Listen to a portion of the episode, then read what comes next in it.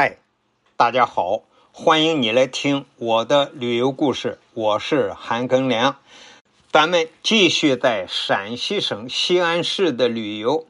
我们继续讲秦始皇陵兵马俑。在一号坑和二号坑都被发现之后呢，那个专业考古探测呢继续进行。那么，在二号坑被发现没有几天，就于一九七六年五月十一日呢，又在一号坑的西北端二十五米处呢，发现了三号坑。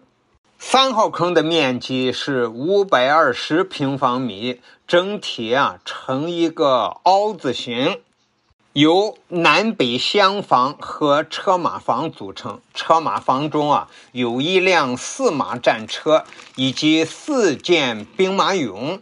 三号坑啊共出土兵马俑六十八个。从整个坑内出土的布局来看。三号坑应该是一号坑和二号坑的指挥部。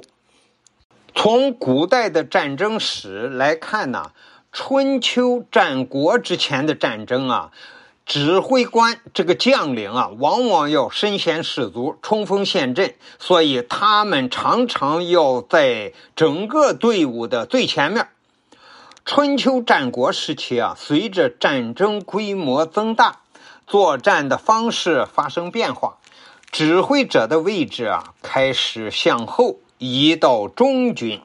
那么秦代的时候，战争啊又把指挥部从中军中独立出来，这是军事战术发展的一大进步。这样呢，两军的指挥将领的人身安全啊有了进一步的保证。这是。古代军事战术发展成熟的重要标志。三号秦坑啊，是世界考古史上发现时代最早的军事指挥部的形象资料。它的建筑结构、陶俑排列、兵器配备、出土文物都有一定的特色。它提供给我们现代人研究古代。指挥部的形制、占卜以及出战的仪式、命令将军的制度以及仪仗服的服饰装备等问题提供了珍贵的资料。因为我们从古籍记载当中知道，项羽啊攻入关中之后啊，他就大规模的破坏秦始皇陵。当年咱们都知道，项羽火烧阿房宫，一烧烧了三个月，啊，大火都不灭。那么，他也破坏这个秦始皇陵地面的建筑啊，都叫他损毁了。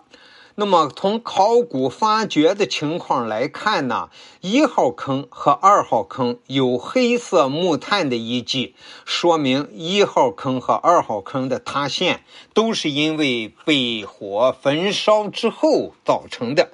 但是三号坑发掘之后呢，发现三号坑没有用火的遗迹，因此三号坑中出土的那些陶俑。